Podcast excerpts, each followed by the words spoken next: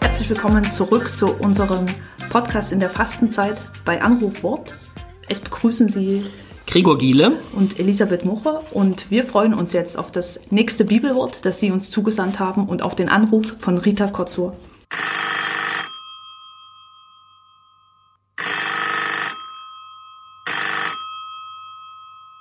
Hallo, hier ist Rita. Heute und morgen gebe ich euch die Bibelworte eines Ehepaares aus Essen durch, die nach langem Suchen bei unseren Internetgottesdiensten gelandet sind und damit sehr zufrieden sind. In einem dieser Gottesdienste haben sie von unserem Podcast erfahren.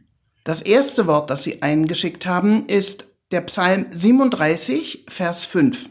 Befiehl dem Herrn deinen Weg, vertrau ihm, er wird es fügen.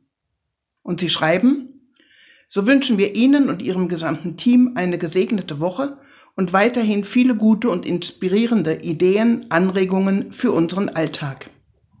Die Zeit läuft. Wir legen mal die Übersetzung von dem Psalmvers von Martin Luther dazu. Befiehl dem Herrn deine Wege und hoffe auf ihn. Er wird's wohl machen.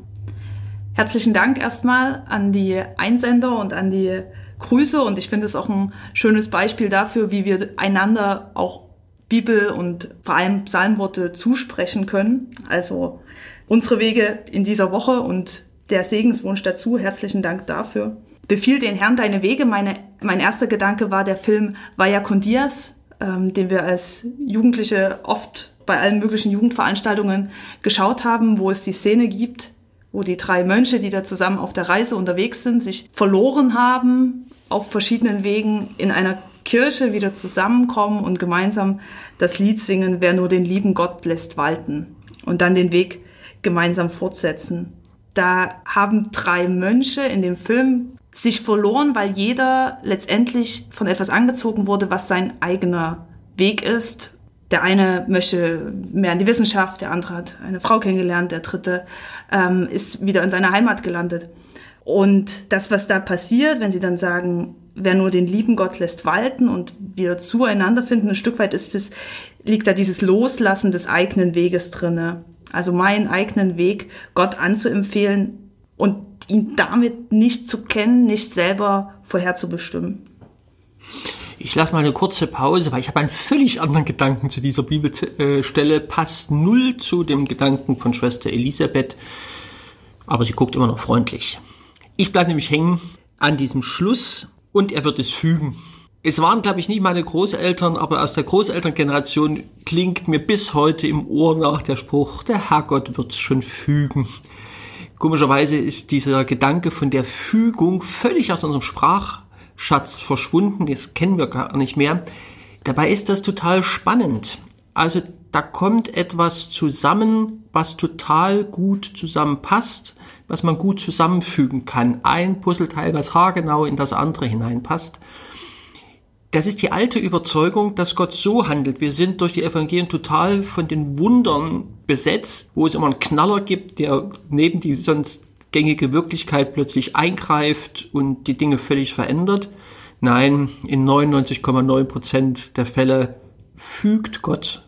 Scheinbar ganz elegant und glatt geht es. Wir können es kaum wahrnehmen als Handeln Gottes, weil das so nahezu selbstverständlich zusammenpasst. Und doch steckt hinter den Dingen Gott. Es gab eine Zeit, da haben Christen als Gegenbegriff zum Zufall, den die anderen benutzt haben, immer von Fügung geredet. Die Dinge, die gut zusammenpassen, die sich ergeben, sind kein Zufall, sondern Gott führt diese Welt Passstück genau und fügt es. Der liebe Gott tut nichts als fügen.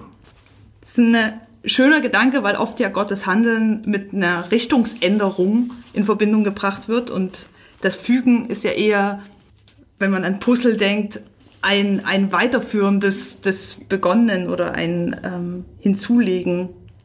Also um nochmal auf diesen Gedanken zurückzukommen, ja, fügen, also ein, ein Weg wird, wird weiter fortgesetzt oder wird ähm, verstärkt, unterstützt von Gott und er, er fügt es zusammen, dass es gut wird.